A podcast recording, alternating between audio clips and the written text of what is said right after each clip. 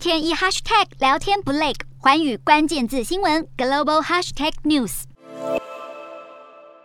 所谓的印第安人寄宿学校，早在一八零零年代早期，也就是美国建国不久就开始运作，营运时间长达一百五十年，是其中一种同化印第安人的强制手段。报告指出，美国印第安人寄宿学校这种同化的手段，导致多名印第安儿童死亡。短短数十字发言中，助理部长纽兰多次的啜泣声令人动容。纽兰指出，目前至少已经发现五百名原住民儿童在印第安人寄宿学校中死亡，涉及死亡事件的学校有四百多间。原住民寄宿学校里面，学生遭受暴力，并不是一两百年前的遥远过去式。现年七十多岁的原住民华克凯西就是一个被暴力体罚的受害者。历史学家麦克布赖德指出，现在美国政府公布的原住民儿童死亡数字只是冰山一角。他研究过的四间原住民寄宿学校中，合计有超过一千名学生死亡。他估计整体死亡数字可能高达四万人。西方国家最近开始重新检视少数族群历史，希望透过发掘真相，达成族群和解。在美国看来，还有漫漫长路。